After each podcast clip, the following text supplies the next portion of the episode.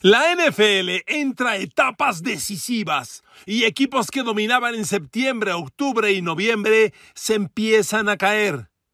Tampa Bay y Tom Brady, Miami, Tua Tagovailoa y los Titans de Tennessee de Ryan Tannehill son tres equipos que están en plena caída cuando iniciamos la etapa decisiva rumbo a playoff. Queridos amigos, bienvenidos a mi podcast. Un saludo, un abrazo y mi agradecimiento absoluto por el favor de su escucha el día de hoy, sea Spotify, Amazon, Google, Apple, YouTube, eh, iHeartRadio, eh, cualquiera que sea la plataforma. A ver amigos, la NFL se define en diciembre. en diciembre es el acomodo de playoff. Y como te acomodes, entras pero sobre todo con la inercia ganadora que cierres el año, es como te vas a definir en enero. Las grandes historias de equipos que no pintaban y de pronto trascienden es porque toman vuelo en estos meses. Es ahora cuando debes empezar a jugar tu mejor fútbol americano. Y al mismo tiempo es el peor momento para empezar a bajar tu nivel. Si bajas tu nivel en diciembre es muy posible que no alcances a corregirlo. Y mire, tengo mil ejemplos al respecto. Llevo varias semanas platicándole de esto. De inicio me viene a la cabeza hace dos años Pittsburgh. Pittsburgh empezó 11 ganados, un perdido. 11 ganados, un perdido. Los últimos cuatro partidos los terminó un ganado, tres perdidos. Entró a playoff y en primera ronda, jugando en casa, Cleveland los votó. Cleveland de Baker Mayfield, que ya es mucho decir. Eso pasa cuando cierras mal. Es muy importante que en diciembre subas. Le voy a hacer dos podcasts, el de hoy y el de mañana, de equipos que están en este sentido. Algunos cayéndose y otros empiezan a retomar. Hoy van los de crisis. Tennessee, Miami y Tampa Bay de Tom Brady. Mañana los que van en ascenso. Ojo con Chargers de Justin Herbert que parece que se van a meter. Ya ni le cuento de Cincinnati de Joe Burrow. Y mucho cuidado con dos inesperados invitados. Jacksonville de Trevor Lawrence y Detroit de Jared Goff, que están jugando un fútbol americano estupendo. Mañana hablamos de ello. Hoy, los que traen crisis. y empecemos con, Tom, con, Tennessee Titans. A ver, amigos, hoy los Titans están en playoffs porque son, en apariencia, si acabaron la temporada, campeones divisionales y Tennessee sería el cuarto calificado a playoff. La conferencia americana, si tuviera playoff hoy, Buffalo es el 1, descansa y los duelos serían Nueva Inglaterra el 7 contra Kansas City el 2, Miami el 6 contra Baltimore el 3 y Cincinnati el 5 contra Tennessee que es el 4. Hoy Tennessee está calificado. De acuerdo, porque reitero, sería campeón de su división del sur de la americana con 7-6. Jacksonville está a dos victorias, aparentemente 5-8, y los Colts todavía más lejos. Pero a ver amigos, Tennessee ha perdido tres partidos consecutivos. Es increíble que hoy Tennessee está 7-6 y hace tres semanas estaba 7-3. Con 7-3, el mundo se ve maravilloso. 70% de ganados. Hoy, Tennessee ha perdido tres partidos consecutivos. Con Cincinnati 20-16, con los Eagles 36-10 y con Jacksonville 36-22. A ver, primeras lecturas generales de esto. Tres derrotas seguidas terribles, terribles. Y ojo, de los tres, dos fueron en Tennessee. Siguiente tema. En las tres derrotas, el ataque se ha desplomado. Tennessee ha anotado en estas tres derrotas 16 10 y 22 puntos. El promedio de puntos por partido en estas tres derrotas de Tennessee es de 16 puntos anotados. Por Dios. ¿Qué haces en la NFL con una ofensiva de 16 puntos por juego? Por Dios. Y el lado defensivo, en estas tres derrotas, los Titans se han comido 91 puntos. El promedio de estas tres derrotas es 30 a 16. ¿Usted cree que es una buena tendencia? Amigos, las cosas se ven muy mal. Honestamente, se ven muy mal.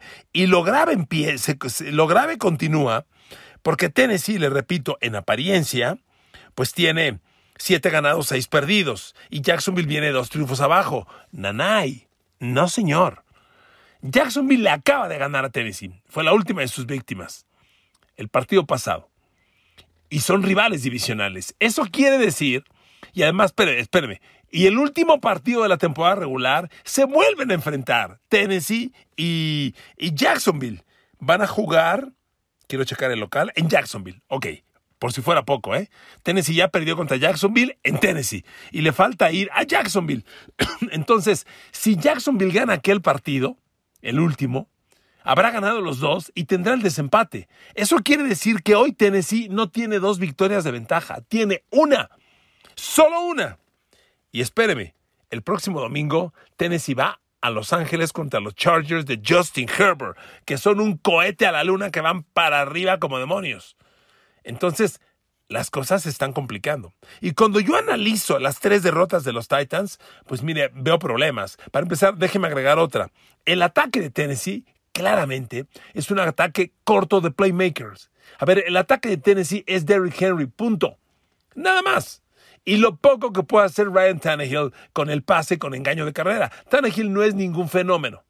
Tannehill comete bajo porcentaje de errores y te gana corriendo con Derrick Henry, con pases con engaño de carrera y generando poco con por aire, pero sin cometer grandes errores. El problema es que todo mundo lo sabemos y las defensas rivales salen a parar a Derrick Henry, a decirle a Tannehill, gáname tú, maestro, gáname tú. Y Tannehill no puede. Miren, ah, y le decía, el ataque aéreo empezaba a generar un poquito con Traylon Burks, el novato de Arkansas, primera de draft, empezó a hacer cosas interesantes y se lesionó. Entonces Tennessee pues está claramente cojo de playmakers. A ver amigos, Tennessee es un equipo que después de 13 partidos tiene 14 pases de touchdown. A ver, no manches. Un pase de touchdown por juego. ¿A dónde vamos con eso? Mahomes tiene más de dos por partido. En toda la temporada, Ryan Tannehill ha tenido un desempeño muy discreto. Tennessee es un equipo que no genera grandes jugadas ofensivas. Y analicemos ahora las tres derrotas. Le han pasado por encima. Mire, tres, le decía yo, Tennessee es un equipo que te gana corriendo Derrick Henry. Ajá, pues en las últimas tres derrotas, ante Jacksonville, Derrick Henry, 121 yardas. Una cifra interesante, no, pero no dominó y perdieron. Semana anterior, ante Filadelfia, Derrick Henry, 30 yardas. Y la semana previa, ante Cincinnati, Derrick Henry, 38 yardas. O sea, Derrick Henry no está dominando. 38, 30 y 117 yardas. Con eso no haces nada. Y Ryan Tannehill, aunque usted lee los números, pues no va a encontrar grandes errores. Pues sí, no comete grandes errores, pero tampoco hace nada a la ofensiva. Tannehill, es un coreback muy gris. Tannehill es más gris que el color gris, así se lo digo. Fíjese, contra, Cincinnati, Tannehill, 290 yardas, 0 touchdowns, 0 intercepciones. Contra Filadelfia, 140 yardas, un touchdown, 0 intercepciones. Y la semana pasada ante Jacksonville, 300, eh, mentira, 254 yardas, 2 touchdowns, una intercepción. O sea, se da cuenta, tiene poquito de todo, pero no se puede. A ver, Trevor Lawrence el de Jacksonville que le ganó el domingo pasado, se aventó 368 yardas aire, 3 touchdowns, 0 intercepciones. Ese es el juego de un coreback grande. Y la semana previa, Jalen Hurts, 380 yardas, 3 touchdowns, 0 intercepciones. Y la semana pasada, anterior, todavía más anterior, Joe Burrow, 270 yardas, un touchdown, 0 intercepciones. A ver amigos, ¿dónde está la defensa de Tennessee? En estas tres derrotas, los tres corebacks que han enfrentado, Joe Burrow, Jalen Hurts y, y, Trevor Lawrence, tienen siete pases de touchdown, cero intercepciones. ¡Cero intercepciones!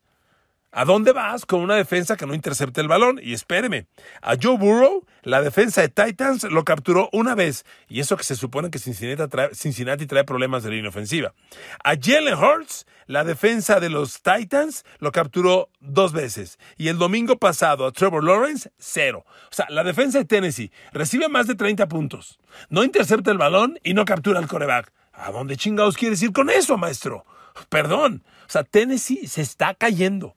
Si usted ve, no domina Derrick Henry, Ryan Tannehill no hace nada, la defensa recibe muchos puntos, no intercepta balones, Tennessee está jugando mal fútbol americano. Con estos números que le estoy leyendo de las últimas semanas, le confirmo algo que le he comentado en otros podcasts.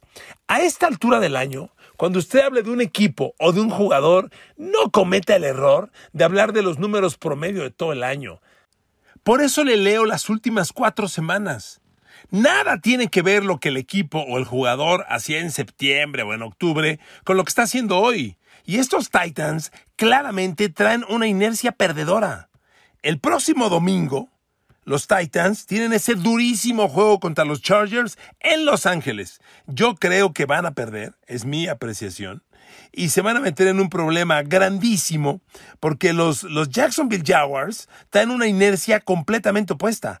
Jacksonville está jugando, uno, buen fútbol americano, están en una secuencia relativamente ganadora. A ver, Jacksonville ha ganado dos de los últimos tres partidos. Ha ganado tres de los últimos cinco partidos. O sea, Jacksonville tiene una inercia ligeramente mejor. Aunque Jacksonville juega en casa y recibe a los Cowboys. Ese juego también está bien bravo, porque Dallas no debe perder. Pero amigos, solo hay un juego de diferencia entre Tennessee y Jacksonville. Si Tennessee vuelve a perder y Jacksonville se acerca a un juego, todo se va a definir en el último partido entre estos dos y Jacksonville tiene la casa. ¿Ok? Amigos, tendencias. Tendencias positivas o tendencias negativas. Esa es la clave de la historia. Y además, hablando de Jacksonville y Tennessee, si yo le digo hoy, Ryan Tannehill, Trevor Lawrence, por favor, no hay ni comparación. Bueno, Trevor Lawrence viene de un partido de Jacksonville, el, mejor partido, uno de los mejores partidos de su vida. Acaba de lanzar tres envíos de touchdown sin intercepción en la victoria sobre Tennessee, justamente. Trevor Lawrence, las últimas, desde la jornada 9, tiene 10 pases de touchdown, cero intercepciones. De la jornada 9 a hoy, Trevor Lawrence de Jacksonville tiene 10 pases de touchdown, cero intercepciones. Tendencias, tendencias. Jacksonville y Trevor Lawrence para arriba. Tennessee Ryan Tannehill para abajo. Cuidado, eh. Cuidado que esto se podría voltear gacho en el cierre de temporada, ¿ok? Siguiente equipo en crisis. Tampa Bay y Tom Brady. A ver, amigos, eh, lo de Tampa es lastimoso. A ver, primero, tienen récord perdedor. ¿Hace cuántas veces, hace cuántos años no oíamos Tom Brady trae récord perdedor? Por Dios. No que no perdía dos partidos seguidos, pum, los perdió. No que no perdía tres, pum, los perdió. No que no perdía cuatro, pum, los perdió. O sea, Tom Brady y Tampa traen una crisis severa, severa, perdón, perdió tres consecutivos, no cuatro, solo tres. Ok. A ver, han perdido dos de los últimos tres. Han perdido cinco de los últimos ocho. ¿A dónde va Tampa Bay? Hoy Tampa semejante a Tennessee que le acabo de narrar, hoy Tampa, de milagro, es campeón de su división. Entonces Tampa hoy está en playoff en la nacional y sería el sembrado 4. Hoy en la nacional los playoffs serían Filadelfia descansando, el 7 New York Giants visitando a Minnesota que es el 2, el 6 Washington visitando a San Francisco que es el 3 y el 5 que es Dallas visitando a Tampa Bay que es el 4. Pero Tampa Bay, ok, estaría hoy en playoff, pero hoy la semana entrante, el domingo próximo, Tampa Bay recibe a Joe Burrow y Cincinnati, que van volando para, pero a la estratosfera, un equipo que va altísimo. Y amigos, Tampa Bay solamente tiene una victoria de ventaja sobre Carolina y ojo, sobre eh, Atlanta y Carolina. O sea, Carolina, que ya corrió al coach, que ya cambió al coreback, al corredor, que ya aventó todo, resulta que a lo mejor califica. ¿Cómo ven? ¿Cómo ven? Así de mal está esa división, que es el sur de la Nacional, y así de mal anda Tom Brady, que ni con esto puede dominar. Y miren amigos, es que si ves a Tampa, tienes que ver a Tom Brady. Y la tendencia de Tom Brady es tristemente muy negativa. El equipo y Tom Brady ya no generan nada. A ver, en las últimas dos semanas, Tom Brady tiene tres pases de touchdown y tres intercepciones en la derrota ante San Francisco y el previo que le ganó Nueva Orleans, con todo y que lo ganó, ¿eh? Tres touchdowns, tres intercepciones. Si nos vamos a los últimos cuatro partidos, Tom Brady tiene siete envíos de touchdown, cuatro intercepciones. O sea, no es gran cosa. O sea, Tom Brady no anda en un gran momento. Y miren, amigos, honestamente, ves a Tampa y ves un equipo en decadencia. A ver, Tom Brady y Tampa, la ofensiva, jajaja, lo que tú quieras. Ahí le va este dato. Tampa Bay y Tom Brady hoy son la quinta peor ofensiva de la liga en puntos por partido. Meten 17 por juego. Peor que Tampa solo los Rams, que meten 16, empatados con Houston y con Indianapolis. Y al fondo Denver, que mete 15 por partido. Tampa Bay, la quinta peor ofensiva de la liga, con Tom Brady. Sí, señor. Bueno, amigos, es que cuando usted ve la temporada de Tom Brady, el problema ofensivo no es de hoy ni de hace cuatro semanas. A ver, ahí le va un dato. ¿Cuántas veces ha anotado Tampa Bay y Tom Brady en esta temporada 30 puntos o más. ¿Cuántas veces? Una. Una, nada más. ¿Y sabe cuándo fue? En la semana 5 contra Kansas City. En las últimas, ahí le van los puntos anotados por Tampa Bay y Tom Brady en las últimas 10 semanas. 21, 18, 3, 22, 16, 21, 17, 17, 7. ¿Se da cuenta? Es un equipo que no llega ni a 20 puntos. Trae una clara tendencia negativa, una clara tendencia hacia abajo. Honestamente, amigos, no hay por dónde, por dónde buscarle. Y miren, este, yo les decía, ven a Tampa Bay y se ve un equipo en decadencia. O sea, hoy cuál es el pretexto? La línea ofensiva, no, perdóname. La línea ofensiva no es pretexto. Si bien han sufrido de ello, en el partido pasado contra San Francisco, Brady fue acosado, golpeado, pero hubo cero capturas. En los últimos dos partidos, bueno, Tampa Bay ha perdido dos de los últimos tres. En los últimos tres partidos, Tom Brady ha sido capturado cuatro veces. O sea, no es una cifra escandalosa. No podemos decir es que no tiene línea. No, mentira. Ese no es pretexto. Ahí está Leonard Fournette. Ahí está el corredor novato Rashad White. Chris Gowen. Mike Evans. Ahí están. ¿Cuál es el tema? La crisis, la decadencia, eh, la edad, todo. A ver, ahí le voy otro dato. Tampa Bay es la peor ofensiva terrestre de la NFL. Tampa Bay corre 73 yardas por partido.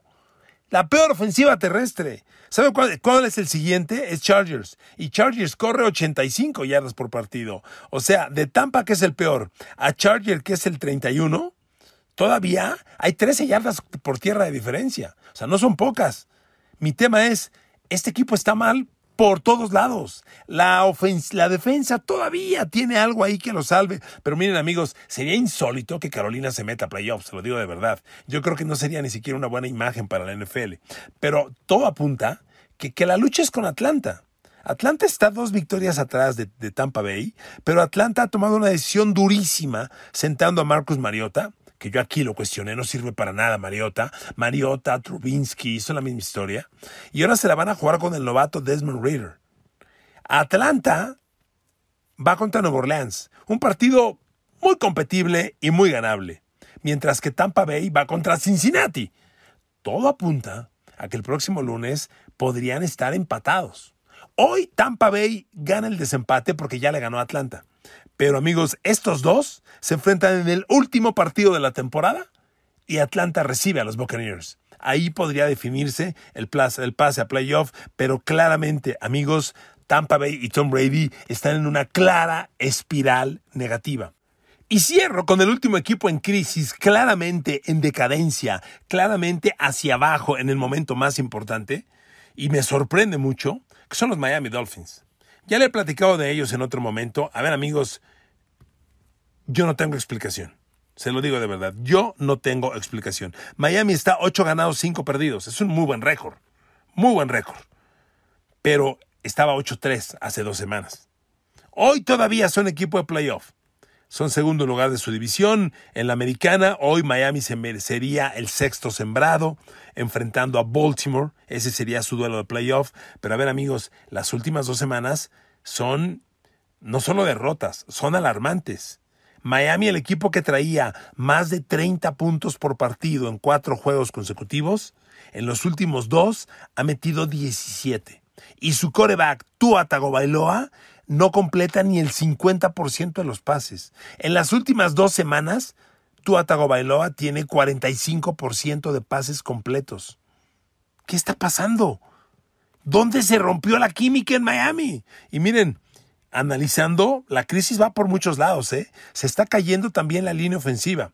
Fíjese, otro ejemplo de que no hay que leer los equipos y los jugadores al promedio de todas las jornadas. Si yo le digo la línea ofensiva de Miami, cualquiera me dice, oye, pues han permitido 17 capturas en 13 semanas, no está mal, es un buen número, pues sí, 17 capturas en 13 partidos es un buen número, pero ¿sabe qué? Ese no es el tema.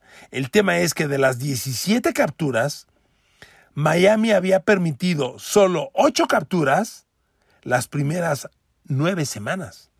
8 capturas las primeras 9 semanas. Y en las últimas 3 jornadas, la línea ofensiva de Miami ha permitido 9 capturas de coreback. En las últimas 3 semanas.